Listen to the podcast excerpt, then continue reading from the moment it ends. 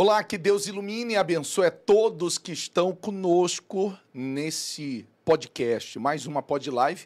E é claro, a cada podcast aqui um assunto diferente para o seu crescimento espiritual, para o seu desenvolvimento pessoal também.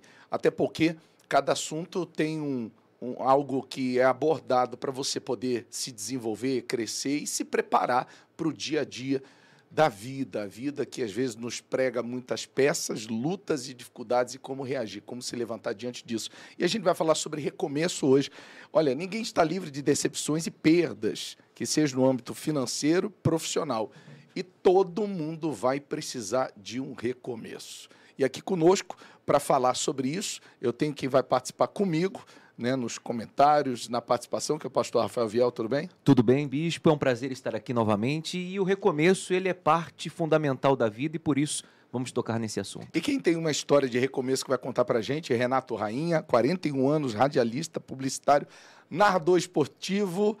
E aí, Renato? Tudo bom? Muito recomeço na vida, tudo bem com você? Tudo bem, graças a Deus. Boa noite, boa noite, pastor, boa noite, bispo, boa noite a todos que nos acompanham muitos recomeços, né? Recomeços são necessários, né? E antes da gente entrar no ar aqui, o senhor muito, colocou muito bem, né? Deus trabalha no, no recomeço, né? E eu me sinto sempre fortalecido a cada recomeço, a cada etapa da minha vida. É, porque a gente nunca recomeça pensando em recomeçar novamente, né? A gente, a gente recomeça acreditando que não vai precisar recomeçar de novo. Não pode também se viciar em ficar recomeçando, recomeçando, que não é normal, né? É, alguma coisa talvez tenha dado errado nos nossos planos ou não era para ser daquela forma, e aí é preciso recomeçar. Então, o lance de recomeçar ficou muito forte para mim, principalmente com a pandemia. Porque eu, eu percebi que ali na, na, naquele momento em que a, o vírus foi anunciado, né?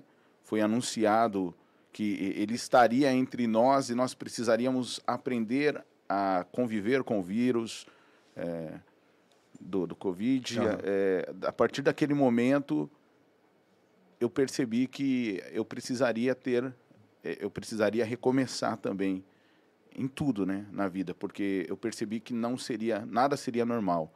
Mas eu me frustrei, né, porque é, eu percebi que parece que o ser humano voltou pior, né, depois disso. Não, uma coisa que você falou aqui é a questão de como recomeçar, né? Você tomou uma decisão, você percebeu que precisava recomeçar. É. E a gente tem que entender que o recomeço, ou você decide, que foi o que você fez, ó, decido, preciso recomeçar, uhum. ou ela é obrigada a recomeçar diante de uma circunstância, Exato. de uma perda, de uma situação que ela não esperava. E a gente vai falar tudo isso, a gente está no Instagram também, ao vivo. E lembrando, daqui cinco minutinhos o Instagram ele cai para a gente ficar somente pelo canal EVG em Ação e também o Bispo Leandro Zangarini, tá bom? No can canal do YouTube, tá certo? Então você do Instagram que está acompanhando, quer saber como recomeçar, quer conhecer a história do Renato Rainha, que é radialista, narrador esportivo. A gente vai falar sobre o recomeço. Tem uma passagem da Bíblia muito especial, muito forte, onde Deus dá uma direção para o povo diante de uma situação que era necessário um recomeço, uma promessa.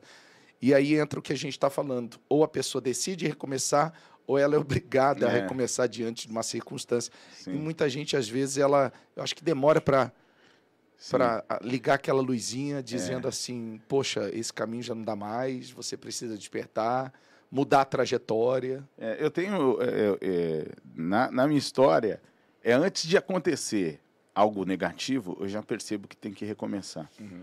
E as pessoas às vezes até me julgam, né? Falam, você é meio maluco, né? Tava tudo dando certo. Então, mas tava dando certo para quem? Para você. Você estava no auge, você tinha duas emissoras legais, você trabalhava em duas grandes rádios, você pediu demissão para tentar algo que não deu certo e depois você tentou fazer uma outra coisa.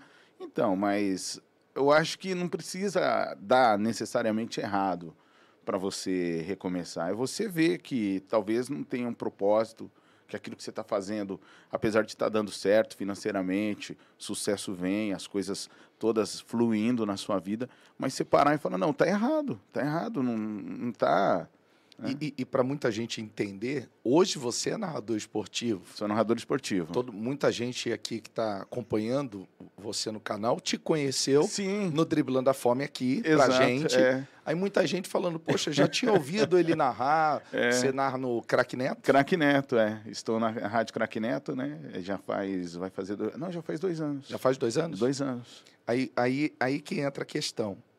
E antes? O Renato Rainha. Isso. Né? Porque antes você não era narrador esportivo. Conta eu... pra gente. Eu, eu achei muito interessante é. a gente conversando uhum. esses dias uhum. sobre essa, esse, esse upgrade que você fez Sim. na sua vida de radialista para é. narrador esportivo. Então já vou puxar um pouco é antes. Claro que o que você puder falar, né? Não, sim, claro, não, sem problema. É, assim, o que eu vejo, né? Eu estava conversando esses dias, é, um primo meu é, falou, ó, oh, quero recomeçar minha vida também, quero quero é, ter uma vida nova, quero melhorar a minha vida, quero, quero ser diferente. Aí eu estava comentando com ele, falei, ó, nem sempre eu fui radialista. Teve um período da minha vida, que olha que interessante, né? Que eu era pintor, eu era auxiliar de pedreiro, trabalhei com meu pai é, na, na, prestação de serviços em escola, então eu desentupia vaso sanitário, ajudava a é, colocar piso na escola, pintava. Então eu sempre pensei assim, eu tenho que me reposicionar. E aí, é, eu fiz um curso de locução, eu era cartazista, é, aí me fixei mesmo em cartazista, né? Abri um ateliê para mim, comecei a fazer faixas, letristas, enfim, letrista. E aí depois eu virei radialista. Mas, Caramba, que mas, mas, mas que coisa, né? Porque assim, virei locutor, mas eu não consegui já entrar numa rádio de ponta. Então, eu tive que fazer o quê? Locução de porta de loja. E quando eu fui fazer locução de porta de loja, eu pensava, eu tenho que apagar a história. Não apagar assim, apagar, não. Tenho que passar do pintor, do, do, do encanador, do pedreiro, para locução. Então, eu preciso ser reconhecido como locutor. Uhum. Então, eu fui meio que subindo. Então, depois é, que eu era locutor de loja, pô, eu preciso ter uma emissora. Eu fui para a Nativa, essa história já foi ficando para trás, já fui subindo. Então, pessoas que me conheciam como locutor, você já fez porta de loja? Pessoas que me conheciam uhum. quando eu era porta, você já foi pintor? Uhum. Então, assim, né? Eu estava conversando foi com uma algum... evolução paulatina. É, foi, foi subindo. É, quando eu, eu vou para a política e viro secretário de governo, as pessoas, você já foi do rádio? Então era engraçado, é engraçado isso, porque é, são várias histórias e vários Renatos dentro da minha própria história. Uhum. Então, às vezes, eu tenho que contar para as pessoas o que eu fui e não tão assim distante, né? Porque eu, eu fui, eu pedi demissão da Nativa faz dois anos. Dois anos? Foi 2000, é, dois anos e meio. Ficou lá quanto tempo? 18 anos. 18 anos. 18 anos, quatro anos como freelancer, fazendo é, os, os, eventos esporádicos, daí eu, é, me efetivaram, e aí eu fiquei mais quatro anos na madrugada, fim de semana, e depois eu tive um horário, um programa em São Paulo, das duas às seis da tarde, fora os de fim de semana que ia para a rede. Então, e depois, em 2014, junto com a apresentação que eu tinha na Nativa, me tornei narrador esportivo. Então, quem me ouvia numa emissora, que era a Band News FM, me ouvia na Band News FM, falava assim, pô, ele também trabalha na Nativa? Não, mas ele é narrador, então sempre teve, sabe, uhum. essas coisas. Pessoas que me conheceram lá atrás, que não acompanharam o processo, de repente me viam e falam, puxa vida, o que, que você está fazendo agora? Não, sou da Nativa. Nossa, eu sempre tive a visão que você era locutor da loja onde eu trabalhava. Então, teve essas coisas na minha vida, é, é, essas passagens que eu fui vendo, eu fui sempre me fragmentando. Olha, eu sou isso, eu sou aqui. De repente, falo, aí que entra né, no, na, na, no assunto aqui, hoje, que é o, o, tal do recomeço, porque, assim, vários Renatos dentro de, de um Renato só, uhum. que não conseguiu preencher um propósito, que é o que eu fiquei mais indignado comigo, que eu falei uhum. assim, puxa vida, me propus a ser é, locutor é, de rádio, apresentador. Trabalhei na melhor. Tive a maior audiência de São Paulo durante quatro anos. Primeiro lugar no Ibope de São Paulo. Consegui chegar onde eu queria. Me propus a ser narrador esportivo. Consegui trabalhar numa grande emissora, num grande grupo de comunicação.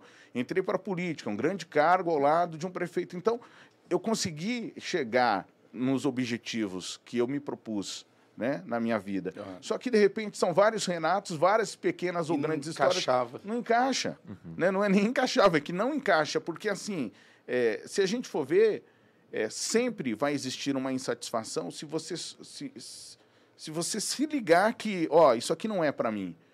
Pô, mas eu tava na nativa, tava na nativa, é, todos gostam de mim lá até hoje, sou amigo do diretor, gosto, amo de paixão, tenho amigos lá dentro.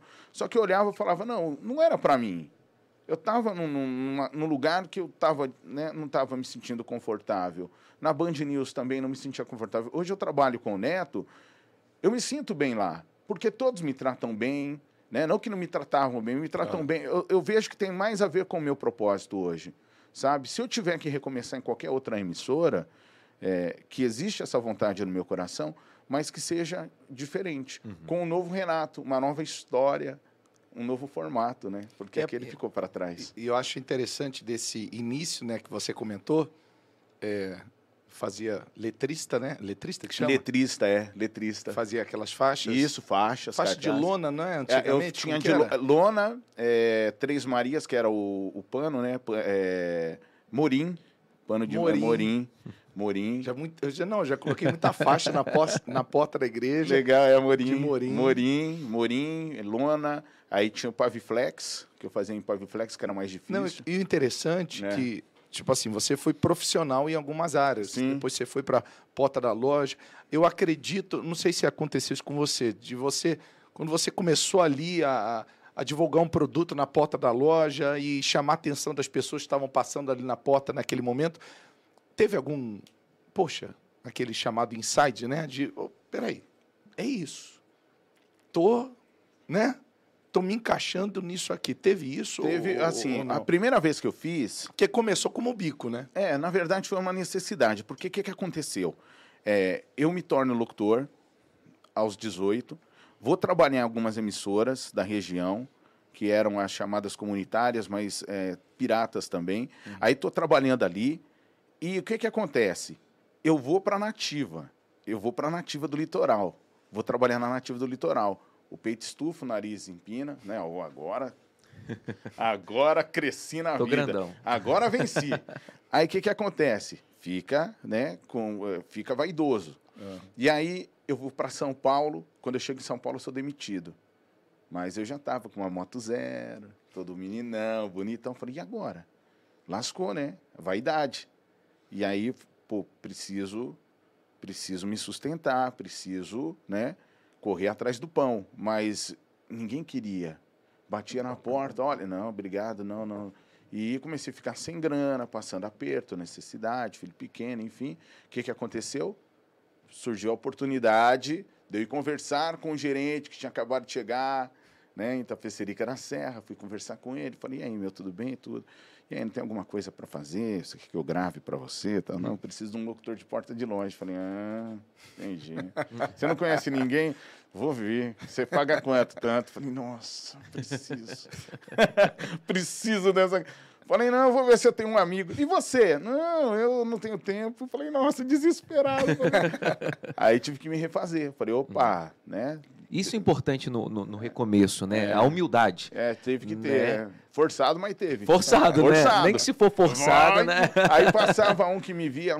Você não era da Nativa. É, sou, mas é, eu tô aqui, olha, fazendo um trabalho e tal, não sei o quê. Mas, de repente, é, essa máscara foi caindo. Porque uhum. eu falava, pô, é, eu vou ter que aprender uma lição. Uhum. É uma lição que eu tenho que aprender. Porque, assim, pô, subi muito rápido. Então, eu tive um, um, Eu cheguei num lugar de destaque muito rápido para a minha idade. Tinha pessoas na minha cidade que não tinham conseguido chegar onde eu cheguei, eu tinha 20 anos de idade. Uhum. De repente, eu quebro a cara. Volto a fazer uma coisa. Aliás, vou fazer uma coisa que eu deveria ter feito que era o normal. Ah, você quer trabalhar em rádio? Então você vai passar por esse estágio de locução de loja. É o processo. É o processo. que quer cortar o, eu o atalho. Eu cortei. Eu peguei é. um atalho uhum. e já fui. Quando eu cheguei, opa, volta lá, passa por aquela escolinha. E aí eu, percebo o quê? Que eu, a partir do momento que eu fui gostando de fazer aquilo, eu vi que a minha comunicação estava melhorando. Uhum. Então, eu comecei a ter prazer em fazer aquilo. Vem cá, dona Maria, como vai? Já, ó, não troca de marido, troca de travesseiro. Começou a roncar, já leva esse. Olha, chegou o frio, tá? Aquelas conversinhas e tal. e a minha comunicação começou a melhorar. Quando eu tive a oportunidade de ir para a Nativa, porque a Nativa nunca me deixou de, de lado, ela sempre me chamava para fazer algumas coisas. Então, ó, vai ter um evento, Carnaval no Juventus, se apresenta, vai ter o Projeto Verão, você vai, vai ter o rodeio em Cajamar. Então, eu sempre estava ali envolvido. Uhum os próprios coordenadores, diretores da emissora começaram a perceber, pô, ele está melhorando a comunicação dele. Uhum. Já está menos estrelinha, já está né, mais humilde. Tá mais tá... com o povo, né? Com tá, público, isso, né? exatamente. Né? Então, assim, dos locutores, não, não desfazendo de ninguém que trabalhava na época, eu era o mais popular, porque eu estava é, frente a frente com o público todos os dias. E aí eu percebo, ali acho que foi o primeiro, né, como o senhor disse, de falar assim, é, cara, eu nasci para isso.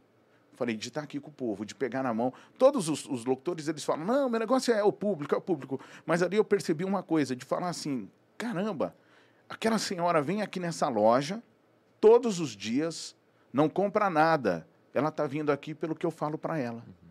Então eu percebia que ela entrava, Deu tudo bem, senhora? Como vai? E o marido? Ela, oi, tudo bem, só para ganhar um bom dia meu. E aí eu comecei a perceber, eu falei, nossa, eu faço diferença na vida das pessoas que vêm aqui.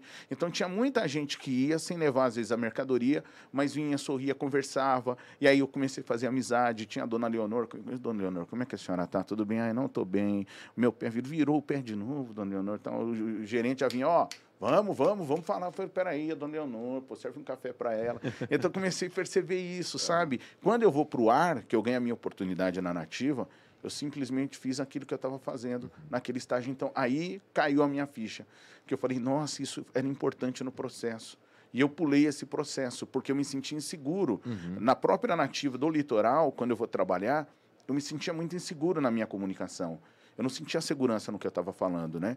É, então eu gaguejava muito, eu tinha essa insegurança, não conseguia passar o que eu estava pensando. Estava distante do público. Muito né? distante, estava muito frio. Uhum. De repente, quando eu vou para nativa, ó, você vai fazer pedágio. Opa, legal. Falei, agora que eu, agora eu tô tô firme, vamos embora. Eu começo a fazer os pedágios, começo a participar com o pessoal. E aí eu, eu sou a cara da rádio, porque o locutor ele fica atrás do microfone. Naquela época não tinha rede social, uhum. então não dava para saber quem era. Então eu era a cara da rádio. Eu pegava na mão das pessoas em nome da rádio. Uhum. Eu passei a ser o porta-voz da rádio com o público. Então quando eu chegava, pegava na mão das pessoas, ai, olha, hoje a Nativa foi lá em tal lugar e quem estava lá era o Renato. E aí eu comecei a fazer parte desse enredo, né? Fazer uhum. desse conjunto. O Renato era a outra ponta que estava lá. Então, as pessoas, quando eu comecei a participar de reuniões dentro da rádio, ainda não era efetivo, eu participava, eu podia falar em nome do público. Eu percebi isso, eu falei, eu tenho autoridade para falar.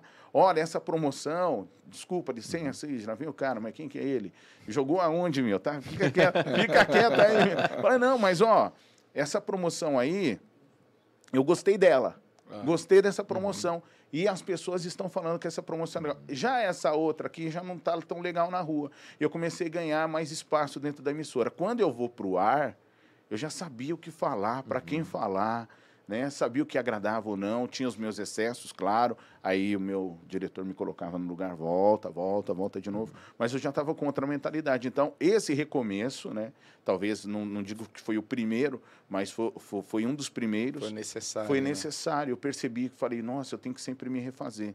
E aí eu vejo um, um testemunho do Silvio Santos, é, em 1986, 87, quando ele vai na Praça é Nossa, é, falar com o Carlos Alberto de Nóbrega, e eu vejo ele falando de recomeços, eu fiquei encantado. Que ele fala: olha, hoje quem está aqui não é o empresário, hoje quem está aqui é seu amigo, não é nem o apresentador. Então eu comecei a ver, eu falei, nossa, cara, a comunicação dele mudou. E aí depois eu pego trechos de, de, de 2002, vejo como ele se transformou. Pra, e ele vai sempre mudando, uhum. né? Ele vai sempre mudando, por isso que ele está ali, sempre, né? Eu até anotei essa frase que eu estava pensando, né, Rainha? O recomeço, ele evita o fim. Né? Se a pessoa ela, ela evita oh, o recomeço, ela tende a ficar obsoleta, ela tende Sim. a ir se ficando desatualizada, perdendo essa conexão né, com Sim. a realidade. Ela deixa de aprender. Sim. E quando a gente deixa de aprender, a gente deixa de crescer a gente deixa Exato. de é, poder é, aportar algo positivo na vida do outro, e aí que a nossa vida começa a ficar um pouco sem sentido, né? Sim. É uma coisa simples, mas é igual. O corpo humano é assim. Uhum. Se você fizer um determinado exercício numa academia, seja ele qual for, chega um momento que você tem que mudar. Uhum. Sim. Porque aquele exercício já não causa mais efeito no seu organismo. Sim. Então, Deus, quando a gente fala que Deus trabalha com recomeço, é só a gente olhar. O corpo humano foi criado pelo próprio Deus. Né? Eu, eu lembro uma vez, até um. É, eu costumo todo dia de manhã tomar um suco verde. Uhum um suco detox. Uhum. Aí teve uma vez um, uma nutricionista virou para mim e falou assim, olha, mas às vezes você, te, você tem que mudar o, Ingrediente. os ingredientes do, do suco verde, do suco detox. Por quê? Porque chega um determinado momento que o seu organismo se acostuma hum, com aquilo ali e o efeito já não é mesmo. Então, ou você para por um tempo uhum. e depois você recomeça, ou você muda alguns ingredientes para o corpo poder realmente trazer um resultado que você espera. Aí a gente para para analisar. Deus criou o corpo humano e o corpo humano precisa disso para ter uma funcionabilidade. No mundo, a gente lê a Bíblia e a gente vê que Deus ele, constru, ele criou o jardim do Éden, depois o homem foi lá, desobedeceu, ele teve que recomeçar, tirando o homem e falando: agora você não vai ter tudo de mão beijada, agora você vai ter que derramar sangue, suor, para poder ter resultado. Do trabalho do seu rosto comerás. Lá na frente, de novo, teve que recomeçar. Veio a arca Sim. de Noé, o dilúvio. Depois, lá na frente, teve a questão Nossa. de Ló em Sodoma e Gomorra. Deus destruiu, tem que recomeçar. Então você vê que Deus ele sempre Nossa. trabalhou com recomeço. Mas você vê que é a paciência de Deus também, né? Porque eu não teria essa paciência. Pô, mas já falei para você, já falei. Não dá. Vai lá, vai lá, insiste na, Comigo erro. mesmo, não sei, cara. Deus é, me ama muito mesmo, porque olha, rainha, você tá. Não, mas beleza, agora vou recomeçar aqui. Não, aí para, volta, rainha. Não, é interessante o que o pastor Rafael falou, né? É. Todo recomeço seu é porque você viu, poxa, é. eu, eu tô, eu tô ficando obsoleto, uhum. tô, eu, eu, preciso Sim. de um upgrade, eu preciso de um Sim. recomeço, porque a minha vida precisa continuar subindo e com as coisas andando, uhum. Que é o é. mais impressionante, porque assim, é em 2010, quando eu ganho meu programa, que é, é, a gente costuma falar horário, né? Mas da forma mais popular para que todos entendam. Eu ganho meu programa, que é o meu horário, das duas às seis. Talvez assim, eu comparo até o nascimento de um filho. Uhum. Foi uma alegria muito grande.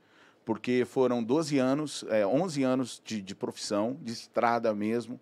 É, e eu lembrava todos os dias da oportunidade que eu tive, porque eu ficava fazendo a, a historinha, né? Falando, nossa, olha, tá, cheguei, consegui, eu consegui. Mas depois de um determinado momento, é, eu começo a ganhar grana fazendo que eu, que eu entro numa sociedade, numa casa de shows, e eu começo a ganhar uma grana e tal, eu começo a ver, eu falo, não é isso? Cara, não é isso.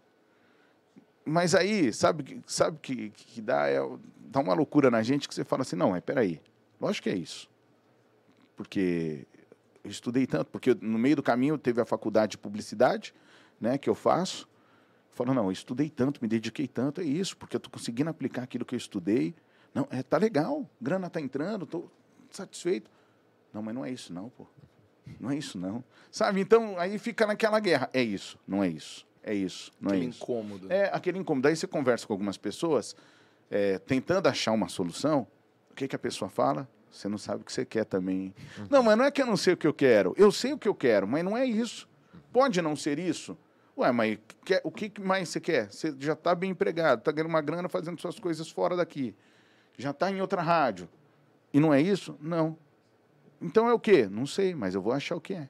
Eu vou achar. Não, você está em dúvida, você está com a cabeça, você está com o espírito da confusão. Não, não estou. Eu sei que eu só estou querendo ter mais clareza do que é. Preciso de orientação, preciso de instrução.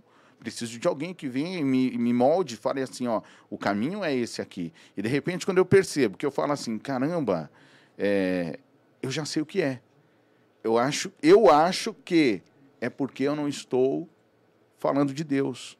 É porque eu não estou em comunhão com Deus. É porque eu estou afastado das coisas de Deus. Por quê? Porque tudo gira em torno disso. Se eu estou no meio da comunicação, Cara, eu, eu tinha uma sociedade numa casa de shows. Casa de shows, ela funciona na base do quê? Música, e a gente vai ver a qualidade das músicas, já não ajuda em nada. Uhum. Né? A vida de ninguém. O cara tá ali naquele momento, álcool, aí vem drogas, porque rola, o cara tá ali, está vendo, está usando droga, promiscuidade e tal. Isso traz o que para quem? Uhum. Ah, mas eu sou o dono da casa. Eu tô... De uma certa forma, não estou condenando quem vive disso. Mas assim, cara, eu não estou contribuindo em nada para a vida de ninguém. Uhum. Em algum momento essa conta vai chegar. E não é nem conta de grana, de falar assim, ó, você vai ficar sem dinheiro para você aprender. Não é, cara, é aqui, ó. Uhum. Uma hora chega. E quem tem a instrução, que eu sempre fui criado na fé, a minha, a, a minha família sempre né, é cristã. E aí você olha e você fala, ué, tá indo fora do que minha mãe me ensinou, do que meu pai me ensinou. Então, tá indo fora. E a conta chega, cara. E aí vem aquela tristeza, aquela, né? Aquela insatisfação. É a frustração, A né? frustração que, de que... falar, corri, corri, corri, corri, corri. Uhum. E o que, que, eu, que, que eu fiz? Aí você olha, né, um ouvinte da rádio, que chega para você com uma certa com um certo problema, ou financeiro, ou emocional, espiritual, enfim, se apresenta diante de você, você não consegue dar um remédio para a pessoa. Uhum. Você tem que dar uma camiseta. Uhum. Vão te dar uma camiseta bonita. Aê! Fez a diferença? Fez. Para ela, foi um momento dela. Mas você sabe que você poderia dar mais. Você fala, puxa vida, eu podia fazer uma, sabe? Eu preciso de mais também, porque assim, se a gente também não é, atrofia, né? Se Isso. você também não vai exercitando também, uhum. atrofia. Eu comecei a ficar atrofiado. Eu tinha uma dificuldade, é, eu ficava impressionado com pessoas que falavam mais de 30 segundos. Uhum. Eu ficava impressionado. Oh, você precisa passar uma mensagem, é, desejar feliz ano novo para os ouvintes. E aí, é, ligava a câmera do celular, tinha locutor que discorria o assunto, ficava três minutos falando por quê e tal. Você agora, rainha. Gente, feliz ano novo, tudo de bom, felicidades. Ó, oh, mas tem mais 15 segundos. Não, mas é isso aí. Por quê? Eu era condicionado a ganhar tempo. Eu era condicionado a ganhar tempo. Então, as coisas de Deus, eu não conseguia mais desenrolar nenhum versículo de nada, não conseguia falar de nada, não conseguia. Uhum. Mas você sabe a história, sei, mas comecei a ficar atrofiado. Uhum. Meu negócio era música, hora, música, hora, abraço, música, hora, abraço. Já entrou naquele piloto automático, né? Automático, né? e de repente eu fui atrofiando, atrofiando, eu percebi, falei, ai, gente, eu não aguento mais. Uhum. Eu não aguento mais. Aquela insatisfação foi me dando uma insatisfação tão grande, as pessoas próximas também não colaboravam. Ah, você não sabe o que você quer. Olha para sua vida, tá andando. E aí eu vejo Jim Carrey, um uhum. dia, um, um depoimento dele, que ele fala, todos deveriam ganhar muito dinheiro, conseguir alcançar os objetivos, e serem muito ricos para ver que não é isso. Não é só isso, né? Porque o ser é. humano não é só isso, né? Exatamente. Às vezes isso fica um pouco esquecido e é até ignorado por muitos. O ser humano não é só o físico, é. ele também é o espiritual. E se ele não atenta, ou se ele não sabe como suprir essa necessidade, Acabou. é aí que ele vai trabalhando, se esforçando e chega uma hora que ele fala, mas só isso, está faltando alguma coisa ainda. É. Aí ele é consumido, corroído por essa insatisfação. E né? aí que vem aquela frase, que é um clichêzão, mas que eu falei, oxa vida, olha que, que linda frase. Tem gente que é tão rico, é tão pobre, que a única coisa que tem é dinheiro, né? Uhum. Que eu falo, puxa vida, tô vazio, cara. Não, e a gente vê isso hoje em dia, né? A, as uhum. pessoas tentam se preencher de todas as formas. Pessoas, às vezes, a questão do, das drogas começa às vezes com um determinado tipo de vício, uhum. Daqui a pouco não, isso aqui já não me satisfaz, ela vai para outro, ela vai para outro, relacionamento a mesma coisa.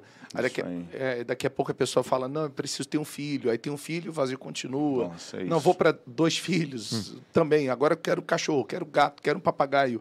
Eu preciso mudar, eu viajar. preciso viajar. Quando ela volta daquela viagem que ocupou a mente dela em determinado momento, daqui a pouco o vazio está ali de novo.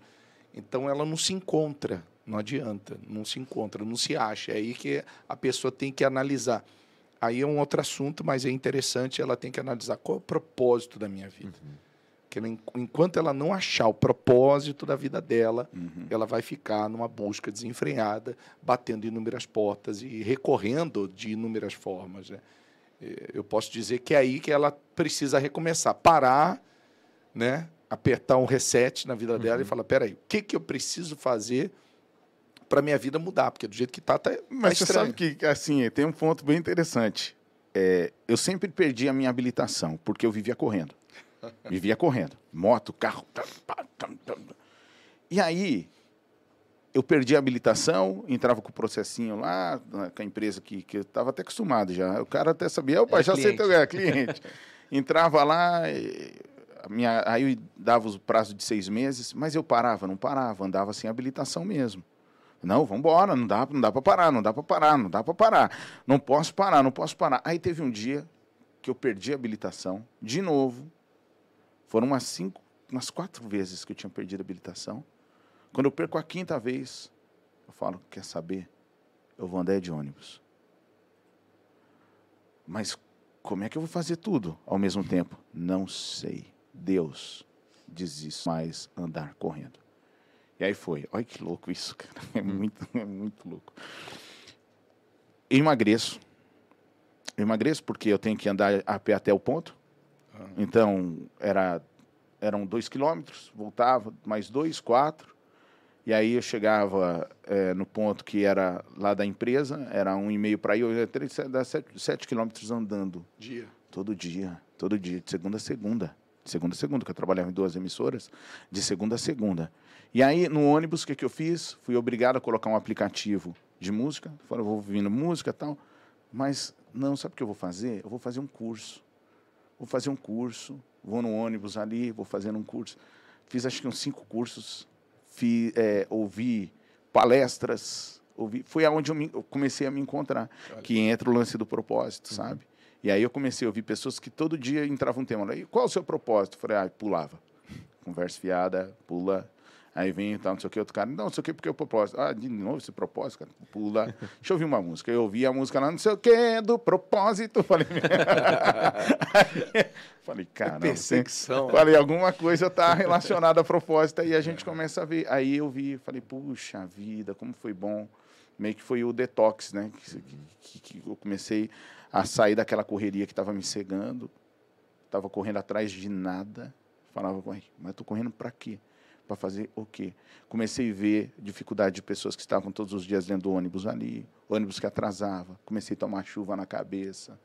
Eu falei, hum, me mostra mais, Deus, me mostra mais. Comecei a ficar viciado nisso, de falar, deixa eu começar a entender o que é que eu estou fazendo aqui, o uhum. porquê. Eu falei, uai, mas eu sempre andei de ônibus a vida inteira, e agora eu estou voltando a andar de ônibus, estou achando ruim? Peraí, não deixa eu ver como é que é isso aqui, né? Então, os processos, aquele lance assim, é que não é que eu subi rápido, mas eu cortei, a, eu cortei um caminhozinho Queimou ali, etapas, né? É, que eu queimei. Uhum. Que aí, de repente, me fez falta ali na frente. Falei, opa, então deixa eu voltar e fazer o caminho correto de novo, né? É louco, né? Se ninguém... Parece que, sabe... Ninguém chegou e falou isso para mim. Uhum. Mas teve um momento que se eu não desligasse, eu ia ficar bem, bem louco mesmo. Não, e, e a pessoa, enquanto ela não entender a necessidade de ter o propósito e do recomeço, até ela poder ter estrutura para chegar lá, ela fica desesperada, igual uma barata tonta, uhum. fica aflita, frustrada e o tempo está passando. É. Uhum. E não consegue achar um, um porquê, né? É. Porque fica, ah, tô com angústia, ah, tô sentindo uma uhum. coisa, mas o que, que é? Não sei. Não sei. Aí você olha, mas tá legal, tá, tá tudo andando, tá uhum. tudo, mas eu tô com uma angústia, eu tô com uma coisa. É, eu tenho uma amiga que, que achei engraçado. Ela tinha vindo do interior, uma grande comunicadora em São Paulo, Tatá o nome dela. E ela tinha acabado de, de chegar em São Paulo. É a vida andando. E a vida andando. E eu tô vendo ela no telefone, no, no estúdio com uma amiga no Viva Voz ali, ela conversando com a amiga. Eu falei, pô, tá no Viva Voz, não, não, então não tá se preocupando se eu tô ouvindo ou não. E eu tô ali vendo as coisas do ar, computador, tal, né, pá, rotina de locutor. Aí, de repente, a, a amiga pergunta para ela, mas tá tudo bem? Aí ela falou assim, então, é aí que tá estranho. Daí a amiga falou, por quê? Ela, porque está tudo bem e eu não consigo minha vida estar tudo bem. Eu tenho que estar sempre buscando alguma coisa. Eu falei, nossa, essa aí é louca. Daí daqui a pouco a loucura deu em mim também, que eu parei e falei, puxa vida, é verdade. Às vezes está tudo bem, mas não está tudo bem. Uhum. Porque eu não tenho um propósito, né? Está correndo atrás de nada. Não encaixa. Por mais que esteja uhum. tudo bem, não está tudo bem. Porque não tem um porquê. Por que, que você está vivo? Por que, que você fala nesse microfone? Não, é para o salário vir no final do mês, o pessoal gosta. Não, tem, tem que ter um porquê de você estar tá falando nesse microfone. Tem que ter um porquê. Por que, que você, né? que, que você existe? Uhum. É, então, você não conseguia explicar. Por que é que aquele determinado momento da vida que a zona de conforto começa a incomodar. Já não está tão confortável. É, Parece que tem mesmo. um preguinho é, ali. É a cama que te coloca para fora, mas tá, nossa, eu, eu, se eu passar de um determinado tempo na cama, a cama me empurra. É. Sabe? Não está tão gostoso aqui que eu preciso sair, né? Uhum. Que eu preciso sair. É aí, aí a passagem que eu vejo da Bíblia, que eu falo, nossa, seria eu. Que nem aqui, eu estou encantado. Eu estou encantado mesmo, de verdade. Desde quando começou driblando a fome, eu estou encantado por tudo que vocês fazem. A organização, a forma, a união das pessoas, os bastidores, de todo mundo. Eu acho isso lindo, é incrível isso. E é igual Pedro na transfiguração. Vamos fazer uma tenda, deixa eu ficar aqui. Sai, não, mas você sai, sai, sai, você não pode. vai para a luta, cara, vai para a luta, porque é, aonde está muito gostoso, às vezes me incomodava. Uhum. Que eu olhava e falava, uai, mas tá. Aí quando eu vejo essa passagem na Sagrada Escritura, eu falei, nossa, cara, tem tudo a ver comigo. Eu, poxa vida, tá gostoso aqui em cima, eu quero armar uma tenda onde não é para eu, eu ficar. Não é meu lugar, eu tenho que descer da montanha, deixa eu descer da montanha, cara. Uhum. Eu preciso descer da montanha, eu preciso estar lá no meio do povo. Eu preciso ver um pouco mais do que eu talvez não tenha visto. Eu fiquei muito tempo aqui em cima nessa montanha achando que estava tudo legal, estava gostoso, mas não é isso não, cara. E aí todo mundo que estava comigo em cima da montanha, você é louco? Você hum. quer voltar para lá debaixo de novo da montanha? Quero. É lá que eu quero. Aí toda vez que eu subo na montanha, e aí que está um, talvez um outro erro meu também. Que eu, por isso que recomeça a todo momento. Eu tenho que ver isso. Porque subiu na montanha, eu não quero nem ver o que tem na montanha, eu quero já descer de novo. Sabe? Eu, talvez eu tenha que né, participar uhum. de alguns processos e falar, oh, Renato, Chega uma hora que você tem que se fixar ali na montanha. E às também. vezes tem também um propósito na montanha. Exatamente, é, né? Que talvez você não tenha visto, né? Isso. Então, assim, eu subo, opa, desce de novo, pum. Uhum. Só, vai na montanha, volta. Né? Ou ser assim também, talvez eu tenha que ir lá na montanha toda vez, né? Uhum. Então, não sei. Eu estou num, num processo assim que eu tenho que tentar é, achar um pouco mais daquilo que talvez tenha ficado para trás, perdido ali atrás. Uhum. Porque senão não vou conseguir também me fundamentar. Então, estou nesse processo de olhar tudo que eu fiz, de ver as coisas boas. Pô, passei por dois grandes microfones, duas grandes emissoras, foi um, um trabalho importante. É, consegui alcançar alguns objetivos, tem outros tantos também, como ser humano a gente também sonha, eu tenho essas vontades, esses anseios, mas eu não quero que seja construído como foi antes. Uhum sem entender o que é. E se não entender, eu não vou, não vou dar um passo, uhum. sabe? As pessoas, rainha, você não pensa tal coisa? Penso, mas eu não quero mais me movimentar se não for Deus que vai me levar. Uhum. Porque eu sei que dói muito depois para voltar, sabe? Se eu olhar e falar, puxa vida, não que tenha dado errado, é por, por às vezes ter dado certo, mas sem a vontade de Deus. Acho uhum. que é uhum. isso que está caindo na minha ficha agora. Deu muito certo, mas acho que não era a vontade. Eu, eu, eu, acho interessante, você contou, não sei se, se é possível, como foi o começo como narrador esportivo. Sim. Aquele da Folha. E é uma coisa que, assim, é, repito, né? É, parece que é loucura. Parece que é loucura. Mas não é loucura. Não é loucura. É, a gente sente a presença de Deus. É, em 2014, eu precisava de inteirar renda, porque eu tinha saído da minha sociedade, da casa de shows, custo de vida tinha aumentado e de repente é, é, eu saio da sociedade, estou arruinado financeiramente e aí eu preciso de uma renda. E eu peço a Deus para que Ele me mostre os caminhos da onde talvez eu conseguiria é, ter é, a, a, saída né, para o meu problema. E aí eu faço o que? Eu listo, eu listo é, as minhas qualificações. Eu tinha acabado, é, tinha acho que dois anos que eu tinha saído da faculdade, aí eu coloco publicitário, é, DJ, locutor, pum, eu venho listando, venho colocando as coisas. E vou dormir. Coloquei seis coisas e fui dormir. Aí oro, me ajoelho na varanda de casa, oro, levanto de manhã, Estou aqui tomando meu café com leite.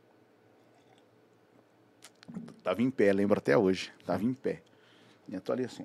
Hum. Olhando para a lista. Olhando para a lista, exato. Hum. Hum. Sete. Narrador esportivo. Aí a minha esposa olha. Mas. Você narra? Hum. Falei, você lembra? Lá atrás, 2002, eu fiz uma brincadeira lá em Mairiporã, fui lá, acho que dá. Aí, ah, tá, narrador esportivo. Vou pra rádio, com aquilo na cabeça. Fala, nossa, narrador esportivo. Chego na emissora, tô no ar, eu tinha arranjado emprego para um amigo meu. Eu lembro, por isso que eu lembro bem os horários assim. Eu sempre trabalhei com horário, com métrica, tudo. Eu lembro muito bem o horário. Cinco da tarde, o meu Nextel toca. Pum, esse meu amigo. Fala, meu, tudo bem, cara? Consegui. Consegui aquele emprego, fui lá, falei com o cara. Meu, que beleza, vou ganhar tanto. Cara, chegou no momento certo. Oh, que legal, meu, que bom. Valeu, um abraço, tá? Tudo de bom, tchau. Ai, Deus. Por que não sou eu? Por que não sou eu? Por que não sou eu? Ah, senhor, tô triste, cara. Peguei um papel de rascunho aqui. Recortei o papel, ficou desse tamanhozinho assim, pequenininho. Fiz um campinho de futebol. Ah, Deus. Que que não sou eu, viu? Desculpa sentir essa inveja. Eu não podia sentir, mas. Ai, que inveja, viu? Aí desenhei um campinho, e quando eu estou tenso, eu fico fazendo várias vezes o meu movimento, bolinha, campinho, quadradinho. Aí coloquei três jogadorzinhos assim, coloquei e a música tocando. Aí, o break, break tocando. Aí por isso que eu lembro dessas coisas assim muito claras. Coloquei o fone, entrei no ar, nativa, tal, não sei o que, pum, tirei o fone, coloquei lá o papelzinho assim, tava lateral esquerdo, tal, lateral esquerdo, lateral direito. Vou tentar começar uma metodologia de narração. Porque eu coloquei lá, vou, preciso recomeçar. Nisso, bate no vidro, o Lélio, é, que era apresentador de um programa esportivo na Rádio Bandeirantes, ele bate no vidro e. Rainha, tudo bem? Tudo bom? Bem. O Dudu Braga. Falei, ah, tá gravando aqui o filho do Roberto Carlos. Ele gravava o programa dele lá. Eles tinham se encontrado nos Estados Unidos e um ficou de trazer a bagagem do outro. Uma coisa assim. Ele trouxe uma mala gigante. Assim, eu vim trazer a mala dele. Eu falei, ah, tá bom. Lélio, deixa eu te fazer uma pergunta. É, você tem equipe esportiva lá na 105 FM, não tem? Ele falou, tenho. Tem uma equipe lá. É sua, né? Há anos. Ah, que legal. Primeiro lugar no Ibope. Ô, que legal. Precisa de narrador lá? Daí ele, para quem que é? Daí eu, para mim. Falei, é um boca aberta mesmo. Para mim. Aí ele, é, é. Na rua onde? Não, eu nunca, nunca narrei não, Lélio. Nenhum lugar? Não. E você está perguntando isso para mim? É. Cara, desculpa, lá é a 105. Equipe em primeiro lugar. Você não pode chegar, ah, dar. Vai fazer uma escolinha, ô, rainha, pelo amor de Deus. Depois nem fala. Entrei no estúdio, sentei, mas assim, contado, meu, não deu cinco minutos. Não deu cinco minutos, contado. Sentei, tô ali ó, vendo o computador, abre a porta do estúdio, meu diretor, Marcelo Siqueira. Esse cara é um pai para mim, cara, é um pai. Amo ele. Aí parou atrás de mim assim, braço cruzado, jeitinho dele, sério. Ô Siqueira, beleza? Uhum. Que é isso aí? É o quê? Isso aí. Isso é o quê, Siqueira? Isso aí que tá na mesa aí, ó. Na mesa de som, né? Tava o papelzinho o campinho. Aí, ah, Siqueira, isso aqui é... Tô tentando, cara, aprender a narrar futebol. Ah, me mostra aí como é que é.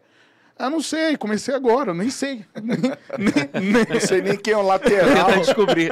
Não sei, Esqueira, não sei, não sei nem o que falar. O que, que você acha que eu escrevi ala esquerdo? O que, que você acha? Não, não, é ponta, né? Ponta, lateral, né? Isso, é. Deixa eu te falar. Isso é numa sexta-feira, umas 5 e 5 da tarde. O Carbone, que era diretor-geral da Bandeirantes, quer falar com você, segunda-feira. Eu falei, ai meu Deus, é, já não chega os problemas que eu tenho. Devo ter xingado alguém no corredor, não sei. Não sei se eu não dei bom dia para alguém. O cara quer falar comigo. É, quer te chamar lá para conversar. Sobre o que, Siqueira? Você sabe? Sei. O quê? Isso aí. Ó. Falei, isso é o quê? É, narração. Você não falou nada com ninguém? Não, estranho. Nada com ninguém? Falei, não. Não falei nada com ninguém. Ninguém me ouviu narrar até hoje. Não, ninguém me ouviu. Falei, Nem minha esposa. Ninguém, cara. Aí ele, cara, estranho, né? Ele fez assim para mim, estranho, né? Eu falei, muito, muito estranho. Aí ele falou, então você vem aí. Fui lá segunda-feira.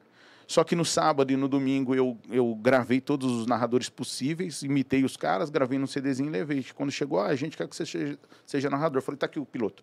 Aí mostrei e tal, não sei o que, consegui a vaga. Aí existem várias hipóteses. Ou o Lério parou no corredor, falou com o diretor que tinha um narrador lá atrás. Enfim, existem várias, né? Várias possibilidades. Você não possibilidades. Sabe, eu não sei como. Você então foi algo com Deus. É. E uma atitude sua. Isso. É aquilo que a gente fala. O recomeço ele precisa às vezes de uma decisão. Uhum. Ou às vezes a pessoa é obrigada a recomeçar de alguma forma. E foi aí que eu, que eu assim, só que na hora com mil coisas acontecendo na cabeça, é igual aquela história, vamos lá, né? É igual aquela história, hum, pelo amor de Deus, advogados não fiquem chateados, é uma piada. Do advogado que está no shopping para achar uma vaga no estacionamento. Então, ele está ali, roda o carro e nada, roda o carro e nada, roda o carro e nada, roda o carro e nada de uma vaga. Ele para o carro e ele faz assim: Deus, eu me rendo. Por favor, se tiver uma vaga aqui agora, eu vou me voltar ao Senhor, vou me dedicar às suas coisas. Nisso começa a sair um carro bem na frente dele. Ele, não, não, não, não, não precisa mais não, já achei, já achei a vaga. Aconteceu comigo, você entendeu? Porque assim, ai, obrigado Deus, valeu. Pô, caramba, foi estranho, né? Acho que não, não, talvez não tenha sido. Na hora eu não percebi, porque daí eu já tive que entrar em fazer teste, já comecei a narrar, já começou. Eu não percebi. No meio do processo, que quando eu comecei a ter notoriedade e as pessoas me chamavam, uhum. né, em entrevista em rádio, no próprio Senac, onde eu fui dar aula, e eles perguntavam, aí que começou a cair minha ficha, uhum. um ano depois. Mas como foi? Deu como foi? O quê? Você como foi? O quê que você como foi o quê? Você virou narrador como foi? Como foi? Eu não tinha uma explicação, como não tenho hoje uma explicação para dar. Lógico. Aí que eu comecei a ver. E algo falei, bacana, né, Rainha? A gente estava acompanhando aí como foi esse processo. É que por pior que alguém esteja, o primeiro passo para ela recomeçar é ela não esquecer que ela tem algo de bom. Quando você decidiu fazer aquela lista, colocando ali o que você sabia fazer, os seus talentos, né? Uhum. Você estava resgatando ali o que você tinha de bom. Você estava passando um momento difícil, um momento de transição, uhum. mas você tinha qualidades, você tinha virtudes. E às vezes a pessoa está passando por um momento difícil, ela sofreu uma perda, ou ela está passando um contratempo, ela perdeu o emprego do nada, e ela começa a achar o seguinte: ah, eu não sou ninguém. Olha só o estado que eu tô, tô endividado, eu tô com um problema aqui, problema ali, passando por um momento que eu nunca imaginei Poderia passar. focar no problema. No né? problema em si, achar que já era incapaz, né, é, bicho? É, eu costumo dizer que quando você, quanto mais você foca em alguma coisa, uhum. aquilo ali cresce de uma uhum. forma assustadora. Se a pessoa foca no problema, então não adianta, aquele problema vai, vai crescer, como uhum. se você tivesse colocado fermento nele. Uhum. Sim. Mas se eu foco numa saída, numa solução, como uhum. você fez, poxa, eu preciso de uma solução, de uma saída, então fica de uma forma até mais simples Deus trabalhar na gente. Eu acho muito interessante uma coisa.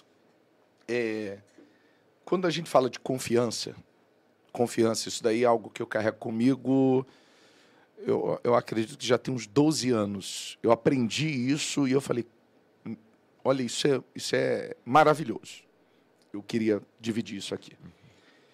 A confiança, porque ali, quando você anotou, foi dormir, você estava lá de manhã tomando o seu café, seu café com leite. É isso mesmo. Né? É isso aí. E você falou: caramba, tem, tem, tá faltando alguma coisa aqui. Olha que interessante.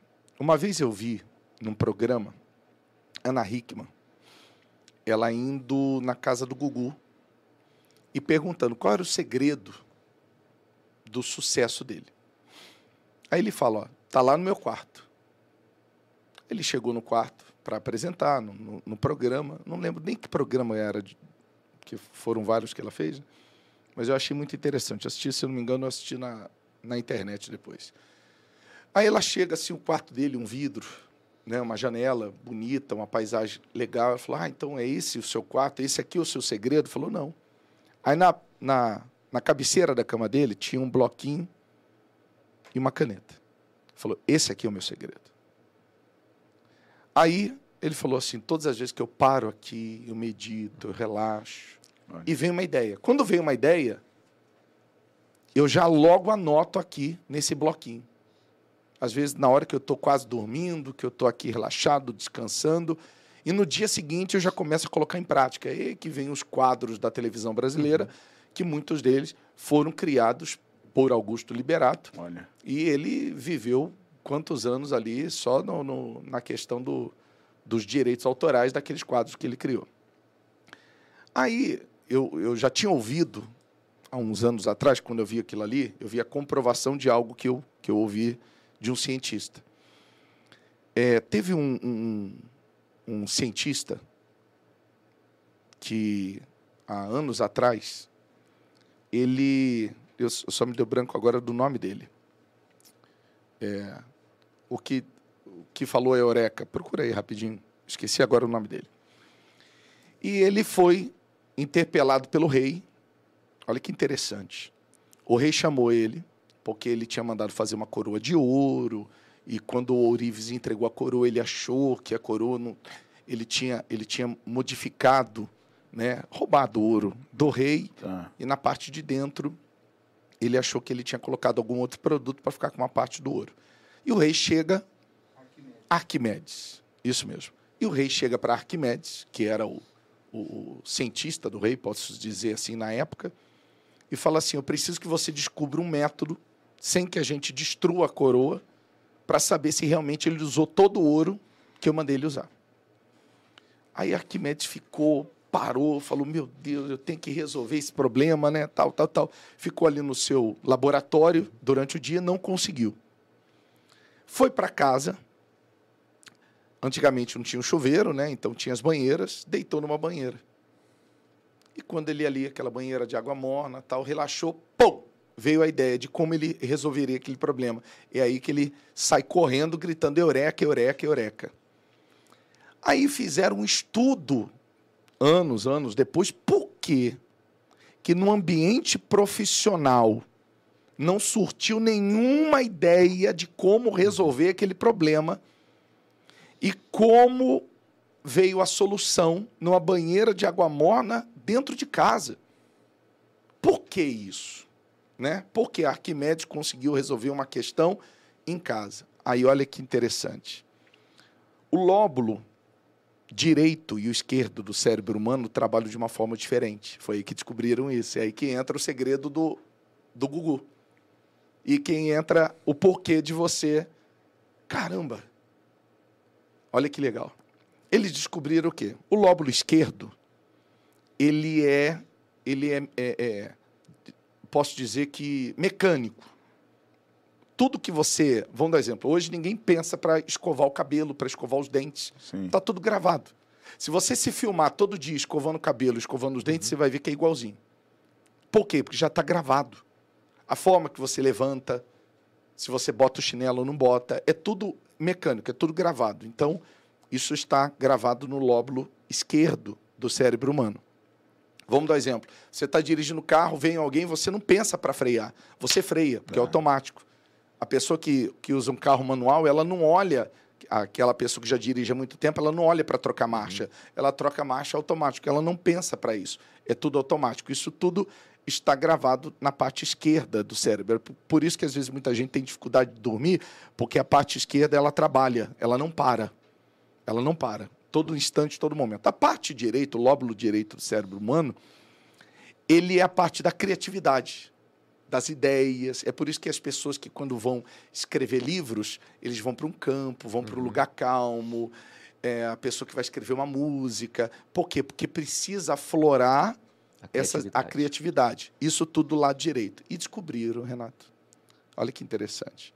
Nessa história de Arquimedes, descobriram que o lóbulo direito trava sob pressão. Nossa. E ele só funciona quando ele está relaxado. Hum. Quando ele está relaxado, a criatividade funciona.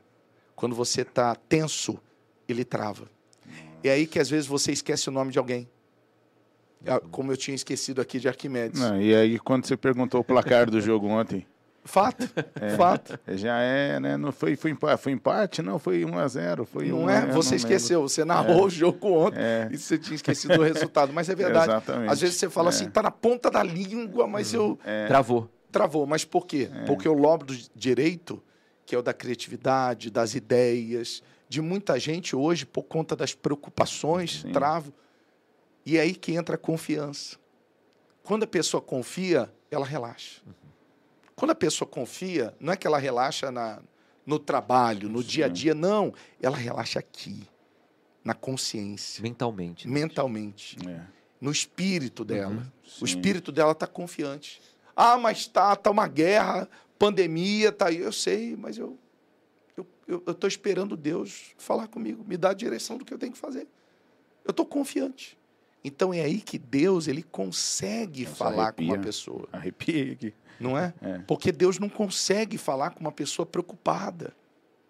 Humanamente falando, Deus não consegue. A, a própria pessoa bloqueia. É, não vai entrar. A direção de Deus naquele momento. Então você vê que é, é, é muito forte que até a ciência comprova que a confiança em Deus ela é necessária. Impressionante. Entendeu? É, é, por isso que veio a, a, a ideia. É. Porque você estava tranquilo. É. Você, que, você queria resolver um problema. E você vê assim, é, o detalhe da oração, né? Que eu uhum. me, me, coloquei de joelhos ali. Para mim foi tão importante aquilo, uhum. porque é, dificilmente, assim, eu, eu faço uma oração para pedir alguma coisa. É muito difícil. Eu vou fazer uma oração para pedir. É muito difícil fazer isso. Eu não, é, é muito difícil. A minha, uhum. é até culturalmente para mim é complicado isso. Então é mais agradecimento, é mais um louvor mesmo, enfim. E isso ficou tão marcado para mim porque eu, eu queria e eu não estava num momento assim de proximidade com Deus. Não estava. Não era uma coisa assim que era rotineiro para mim conversar com fazia as minhas orações mecânicas, né, no, no lóbulo Esquerda, Esquerda. Né? Esquerda e Não, e é verdade. Não, mas é, é. Você vê que tem oração, eu costumo chamar de oração religiosa. Uhum. Sim. É aquela oração que você tem ela decorada. Na... É aquela pessoa é que está com sono. É isso aí. Ela, na hora de orar, na hora de dormir, ela fala: Meu Deus, meu Pai, muito obrigado pelo dia de hoje. Eu te agradeço por tudo. Graças a Deus. Amém. Amém. Graças E ela dorme. É. Não, eu posso te dar um exemplo disso aí? Obrigado, Senhor, pela saúde, tal, não sei o quê, proteger meu pai, tal, não sei o quê, minha mãe. Amém. Pai faleceu. Uhum. Meu pai faleceu, cara. Olha aí. Aconteceu comigo, recente. Uhum. Meu pai faleceu dia 27 de dezembro. Aconteceu recente. Eu falei, não, tá errado. Opa, aí eu acordei. Acordei, não, tá errado, para, para, tá errado, tá errado, tá errado, não permito mais, liga no automático. Uhum. Então, o que, que aconteceu nesse dia? Para mim foi tão profundo, né, que eu quis ter, assim, eu, fi, eu preparei um ambiente para isso. Por quê? Eu falei, não, eu quero que seja aqui na varanda, vou me ajoelhar aqui, porque vai ficar marcado. E de verdade, assim, eu fiz aquilo e fui dormir é, é num ato de desespero. Uhum. Né? Porque você, pô, tá as contas atrasadas, uhum. né? As coisas acontecendo na minha vida, eu estou desesperado.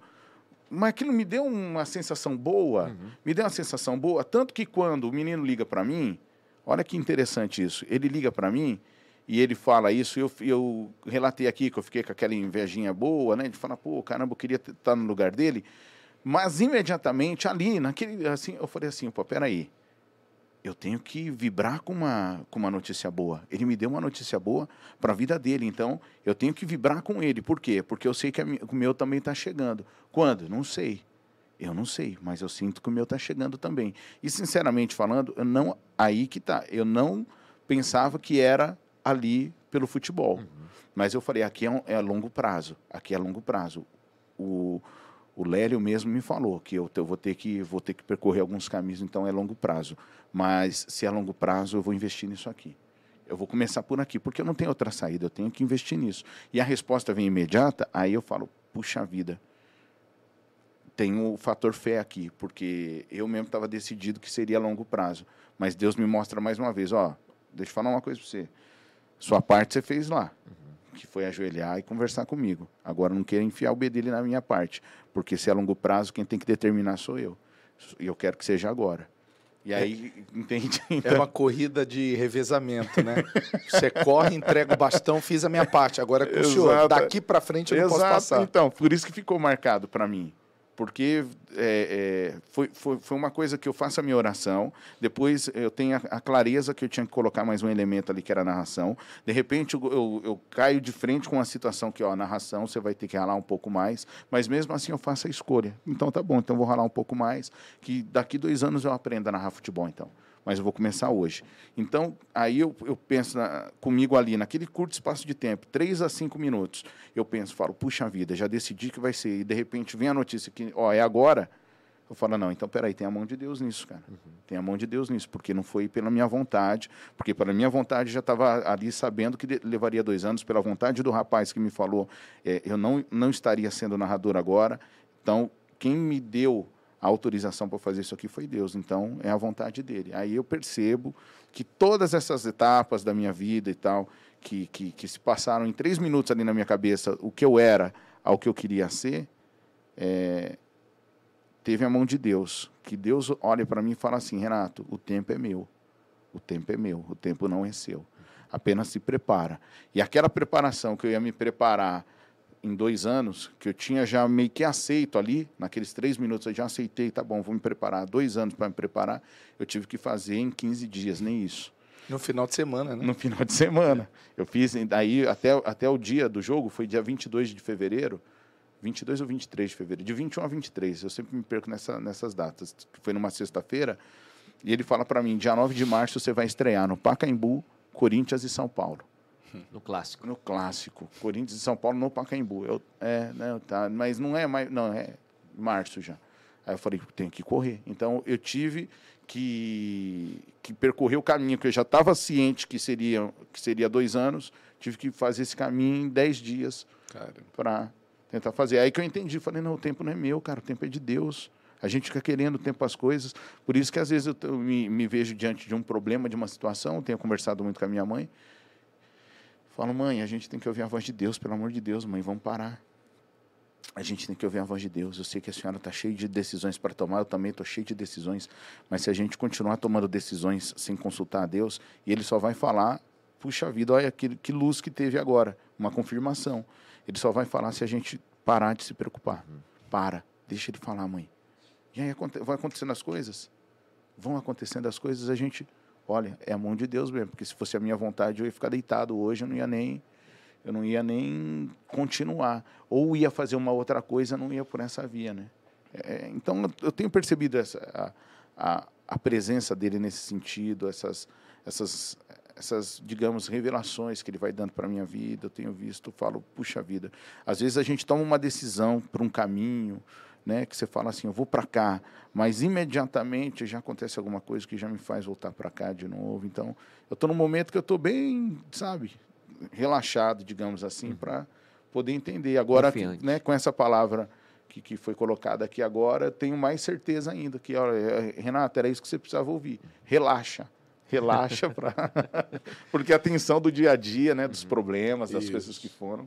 Aí a cabeça da pessoa fica pilhada, Nossa. a pessoa não consegue ouvir a voz de Deus, não consegue saber que decisão tomar, que atitude tomar, uhum. perde tempo, sofre pelas, pelos erros das decisões, das escolhas, uhum. e quer dizer, atrasa muito mais a chegada daquele propósito. Uhum. Puxa vida. Acaba sofrendo até por antecipação também, né, bicho? Que é a realidade de muita gente. Ela já começa a imaginar o problema antes mesmo do problema ocorrer. Mas Deus ele traz essa certeza, essa paz. Uhum. Eu estou no controle. Eu sei o que eu estou planejando para a sua vida. E às vezes Deus não vai mostrar o caminho todo. Muitas vezes acontece isso. O problema do ser humano é esse. Ele quer enxergar já o caminho todo. E, e muitas vezes Deus vai mostrando um é passo. O pão nosso de cada dia. Depois o outro, um degrau depois o né? outro. É. E é assim que a gente chega lá. Dia. Hoje, confia amanhã. Amanhã tem que confiar de novo. E assim vai.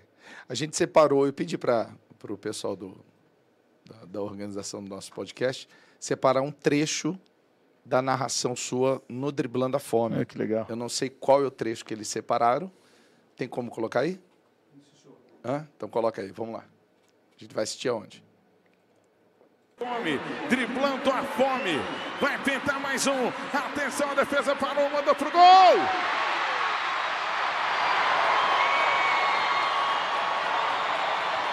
Gol!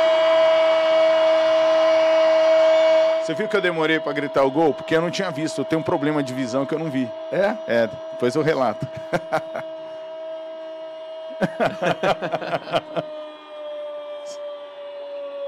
O pessoal falou que eu estava impedido, tava nada. Não, tava, tava ah. bem colocado. Não, você sabe que acho que cinco minutos antes falaram para mim sair, né? Levantaram a placa, eu falei, não saiu nada, vou ter que Você sabe um que tinha um Fabinho aí, que acho que era 17, eu não sei. Tinha um Fabinho aí. Ah. Que, ó, ó o branco que eu dou. Eu esperando. Sabia quem tinha. É, por quê? Porque o que, que acontece? Eu tenho ceratocone.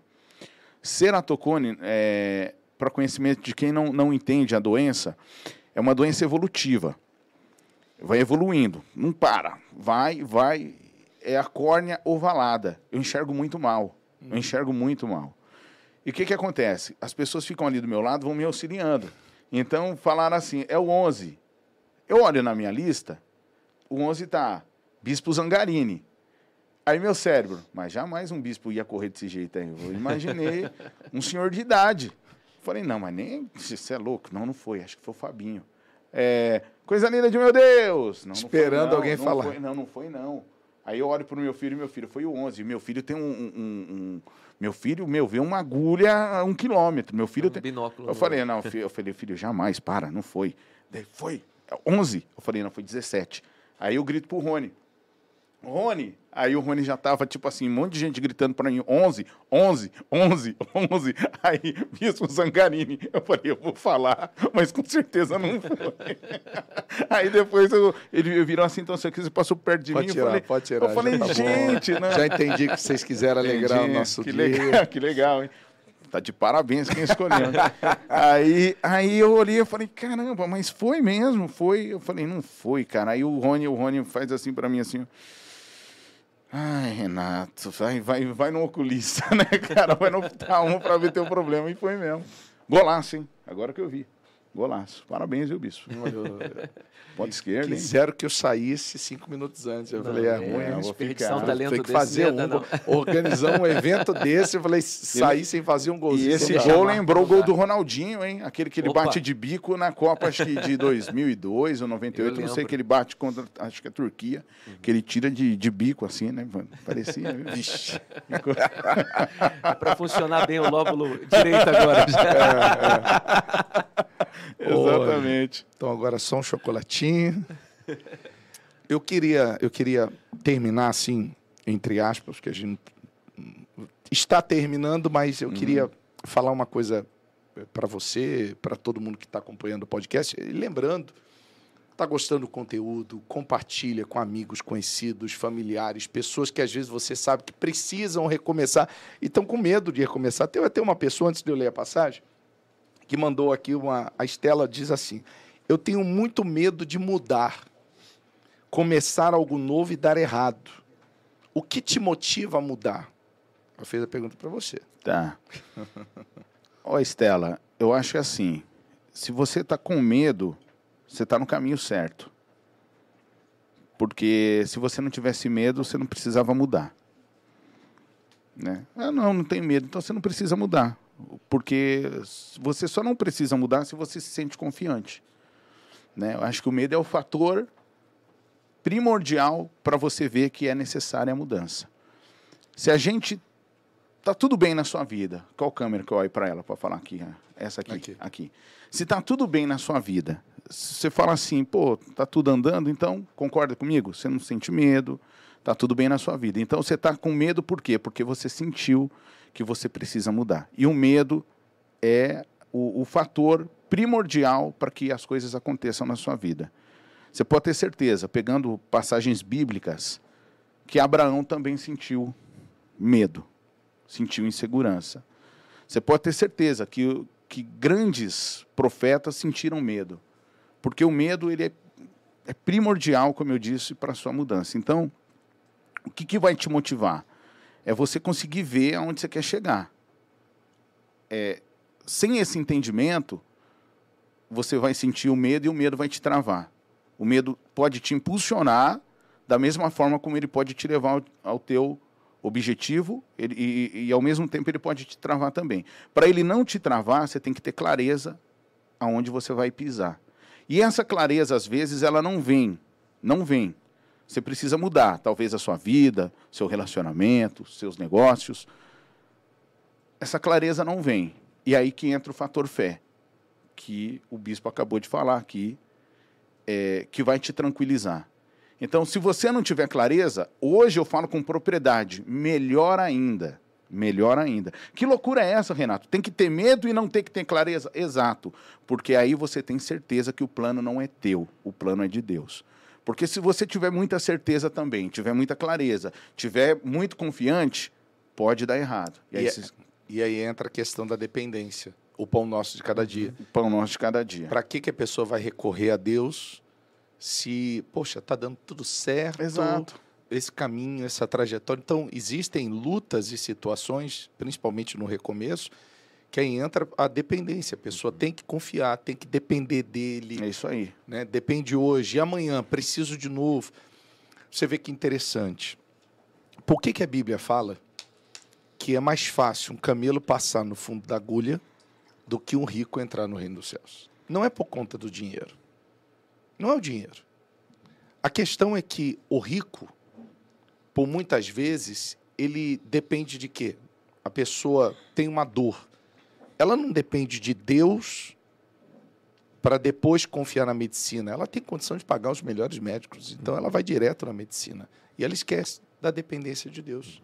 Não todos, mas querendo ou não, a, a condição financeira favorável faz com que a pessoa, vamos dar exemplo, ela antes de dormir, ela não faz oração, meu Deus, guarda, guarda a minha vida, guarda a minha família. Por quê? Porque às vezes tem um segurança na entrada do uhum. prédio, uhum. tem um, um uma digital, um carro blindado, Já tem, a digital, certeza, né? tem a digital que é para entrar na porta da casa dela. Então ela ela está segura. Uhum. Fisicamente ela se sente segura. Né? Se ela tem um, se ela enfrenta uma luta na, na família, ela pega o, chama o marido, o marido chama a esposa e fala assim: vamos viajar, vamos para as Maldivas, uhum. passar ali uma semana, sete dias para esfriar a cabeça, para fugir um pouquinho desses problemas. Então, não que seja errado fazer isso. Não que seja errado a pessoa se resguardar, não que seja errado a pessoa recorrer ao melhor da medicina, de uma viagem, não. Mas a gente tem que entender que quando a pessoa faz isso, a ponte direta atrapalha, porque primeiro eu dependo de Deus. Não quer dizer que eu não vou tomar aquele remédio para dor de cabeça. Sim. Mas por que, que eu não faço uma oração antes de tomar o remédio? Uhum. Exato. Né? Porque, ah, eu vou lá no médico devido a uma situação, eu tenho um doutor que me acompanha tal. Tudo bem, mas por que, que eu não faço uma oração antes de ir no médico? Deus né? deixa de ser o primeiro recurso, né? Justo. E se torna o último recurso uhum. da vida da pessoa. Uhum. E aí que a pessoa, ela, ela se perde. Uhum. Ela se perde, porque aí entra a questão, para que que eu vou recorrer a Deus se eu tenho clareza Exato. de tudo o que vai acontecer? Para que que eu vou recorrer se eu, se eu não tenho medo? Uhum. Então, assim, o medo, o medo, ele hoje ele mais me ajuda do que me atrapalha. Antes eu tinha medo. Ah, eu tenho medo, me travava. Hoje, quando eu, eu, tenho medo e quando eu não sei o que vai acontecer, aí eu falo, oh, que bênção, que maravilhoso, porque agora eu sei que não sou eu. Agora eu sei que já não sou eu. E se acontecer alguma coisa muito brilhante na minha vida, que foi o lance do driblando a fome, eu sei que não fui eu. Por quê? O driblando a fome é uma coisa tão incrível, a forma como tudo aconteceu, que a indicação de quem me fez para vocês foi uma pessoa que eu conheci em 2006, que eu jamais pensava que teria acesso para fazer uma indicação desse nível para mim. Uhum.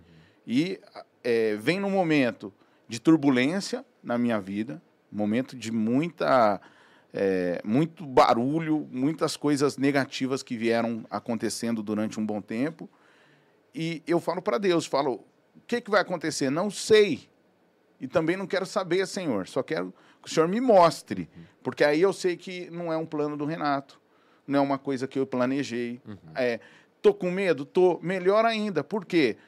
Porque aí eu tenho certeza que não é minha força. É o que o Senhor vai me mostrar. O que, que o Senhor quer para mim? Aí, de repente, é, toco meu telefone, as coisas vão acontecendo, a indicação vai, e eu me sinto bem, né? Eu, eu peço para ele me levar a lugares onde eu possa falar dele, posso ouvir o que ele tem para me falar, posso aprender. Então, assim, é, tudo isso deu aconteceu por quê?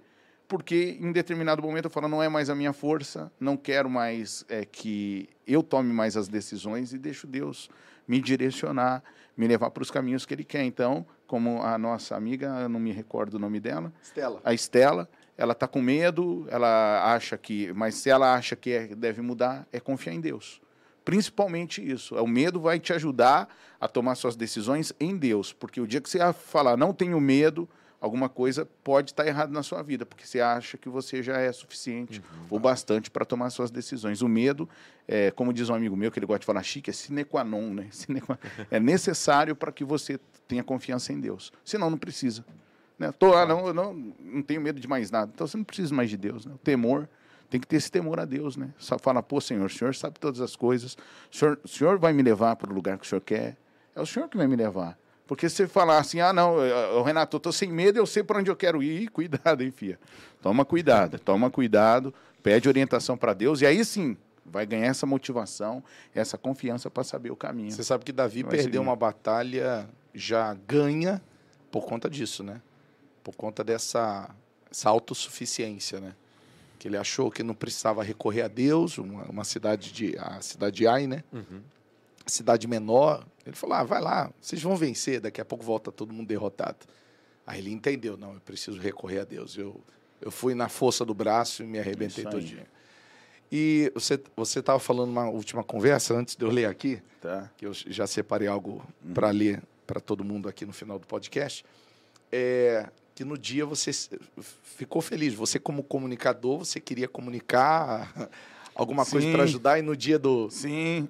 da narração. Sim. É... tá engraçado isso. Porque assim, é... a comunicação popular, ela tem que tomar um cuidado muito grande para não ser uma comunicação religiosa, né? E eu sempre tive muito esse cuidado. E eu sempre fui muito obediente às regras da, da emissora onde eu trabalhei. Então, tinha lá o quadro Mensagem para um Dia Melhor.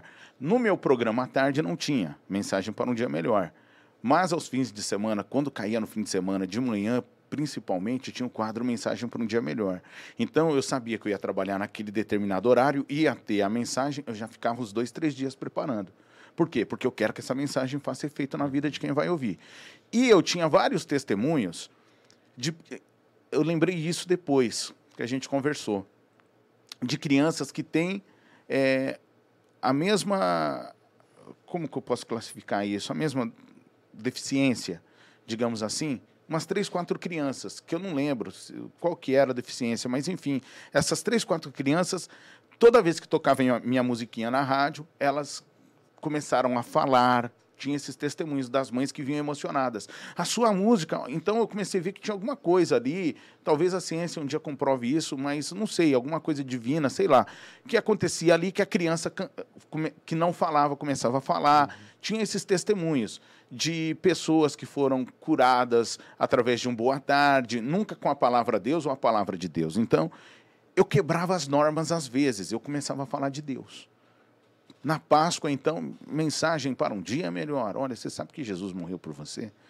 Já, meu, eu sabia que o telefone ia tocar. Ô, oh, tá nós, lá vai ele de novo. então, assim, é, mas nunca assim, não pode, não, não é permitido falar de Deus. Não é que não é permitido falar de Deus, mas toma muito cuidado para você não uhum. virar, né? Sai, você não sai da linha é, do, do, do sai, trabalho. Sai do trabalho. Então, assim, não é que não é permitido. Vale a pena falar tal, não sei o quê, mas toma muito cuidado. E eu sempre carreguei nisso. Eu, era, eu queria falar de Deus, eu queria falar de Deus. Então, uma das coisas que mais me sufocava era isso também. Eu achar que eu não estava sendo útil, porque talvez tocar uma música que, que eu achava que era incompatível com o meu pensamento, que nem, por exemplo, tinha uma lá, uma música que era muito legal, o cara sendo assaltado, tomou tiro no vidro do carro, e tem uma música que isso, três batidas no vidro do meu carro, levaram o carro, mas ainda bem que não levaram a bebida, uns negócios assim, falava, mas gente, pelo amor de Deus, que absurdo é esse? Então eu me achava inútil fazendo isso. E aí, uma das grandes vontades que eu, ti, que eu tinha era falar de Deus para milhares de pessoas, né? E aí, eu com o Rony ali, o Rony também é muito religioso e tal, não sei o quê. Vamos fazer, vamos, vamos narrar, Rony, vamos embora. E aí, quando eu percebo que a apresentadora dá um grito lá, Viva Jesus e tal, eu falei, opa, que coisa legal isso, hein? E aí, tá, não sei o que, aí chegou um momento que, ah, eu preciso realizar um desejo. eu preciso realizar. Cadê o grito do povo de Deus? Nossa, demais. Quem é de Jesus, dá um grito! Jesus! Jesus! fiquei maravilhado em poder falar para milhares tá de pessoas. Né? Nossa, eu fiquei, cara, porque eu olhei e falei, nossa, isso aqui é demais, gente. Quem ama Jesus, dá um grito! Falei, nossa, que demais. Fiquei, fiquei, eu acho que o evento todo fazendo isso, pegar aí na narração. a parte que eu fazia isso em rodeio. Levanta o celular, liga a, a lanterninha do celular, que nós vamos, nós vamos fazer, né? O, para lá e para cá, para lá e para cá, fazia rodeio. Cara, fazer isso ali assim, quem ama Jesus, liga aí, tal, não sei o que. É. Cara, que demais aquilo, que demais. Eu fiquei maravilhado. Baita de um presentão mesmo. Obrigado. Obrigado que.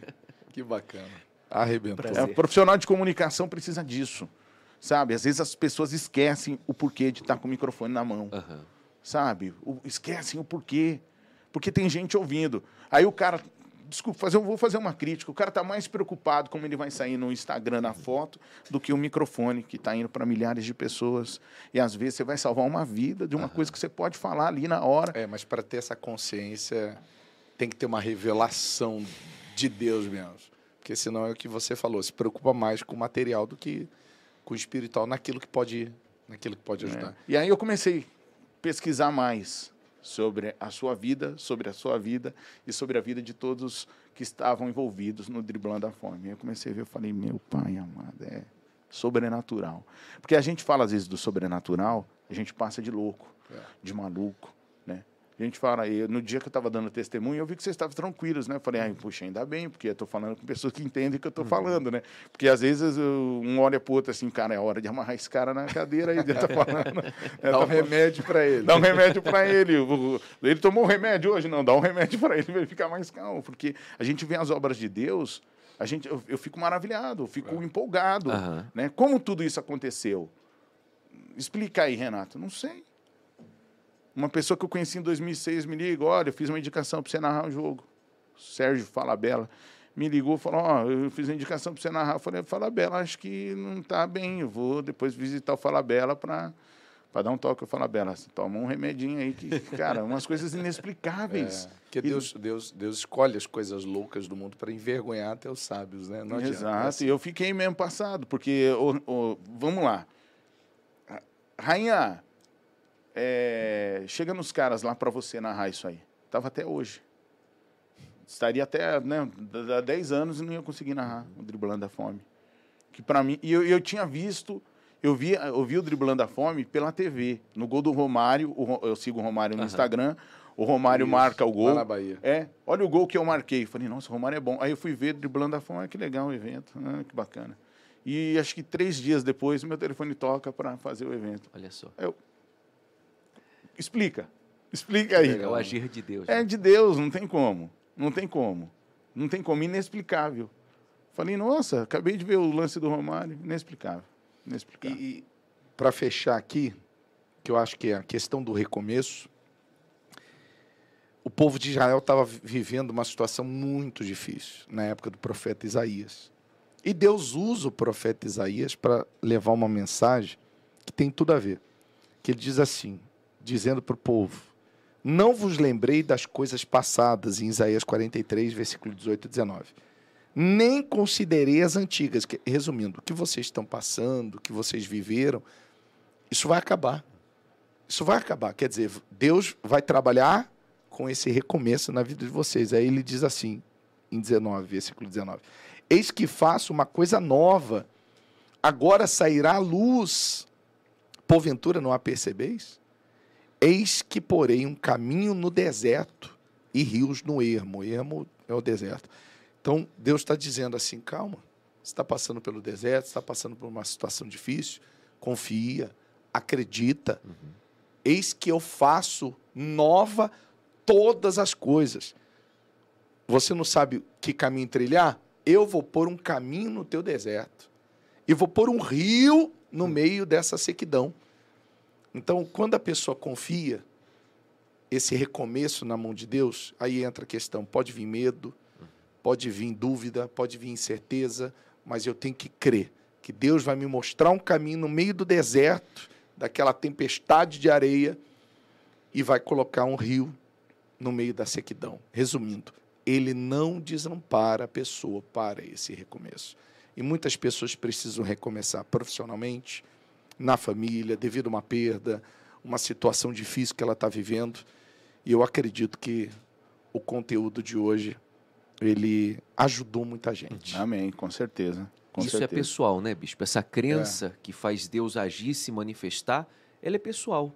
A pessoa não precisa é, procurar a opinião de ninguém, o respaldo de ninguém, porque às vezes o que ela vai receber em troca são críticas, Sim. ou então as pessoas diretamente não vão entender. Não entende. Mas se ela crer e confiar, vai acontecer. Vai aparecer, o que vai mais vai aparecer talvez na vida de quem quer recomeçar é alguém falar que você é louco, você é maluco. Uhum. É. Porque não está entendendo. E Deus está falando tão forte, no, às vezes, no coração de quem quer mudar, que acaba gerando até uma angústia, porque a pessoa fala assim, se não confiar, né? Falar, pô, mas eu tenho que ouvir esse meu amigo, está comigo há muitos anos, está comigo há tanto tempo, caminha comigo há 30 anos, está me orientando a não tomar essa decisão, mas Deus está falando no meu coração, eu vou passar de louco. E aí começa aquelas rodinhas, né? Ó, doidou, hein? Já está indo, né? Ah, já está ouvindo vozes, já está doidão, mas não é Deus, né, cara? É Deus. É a fé.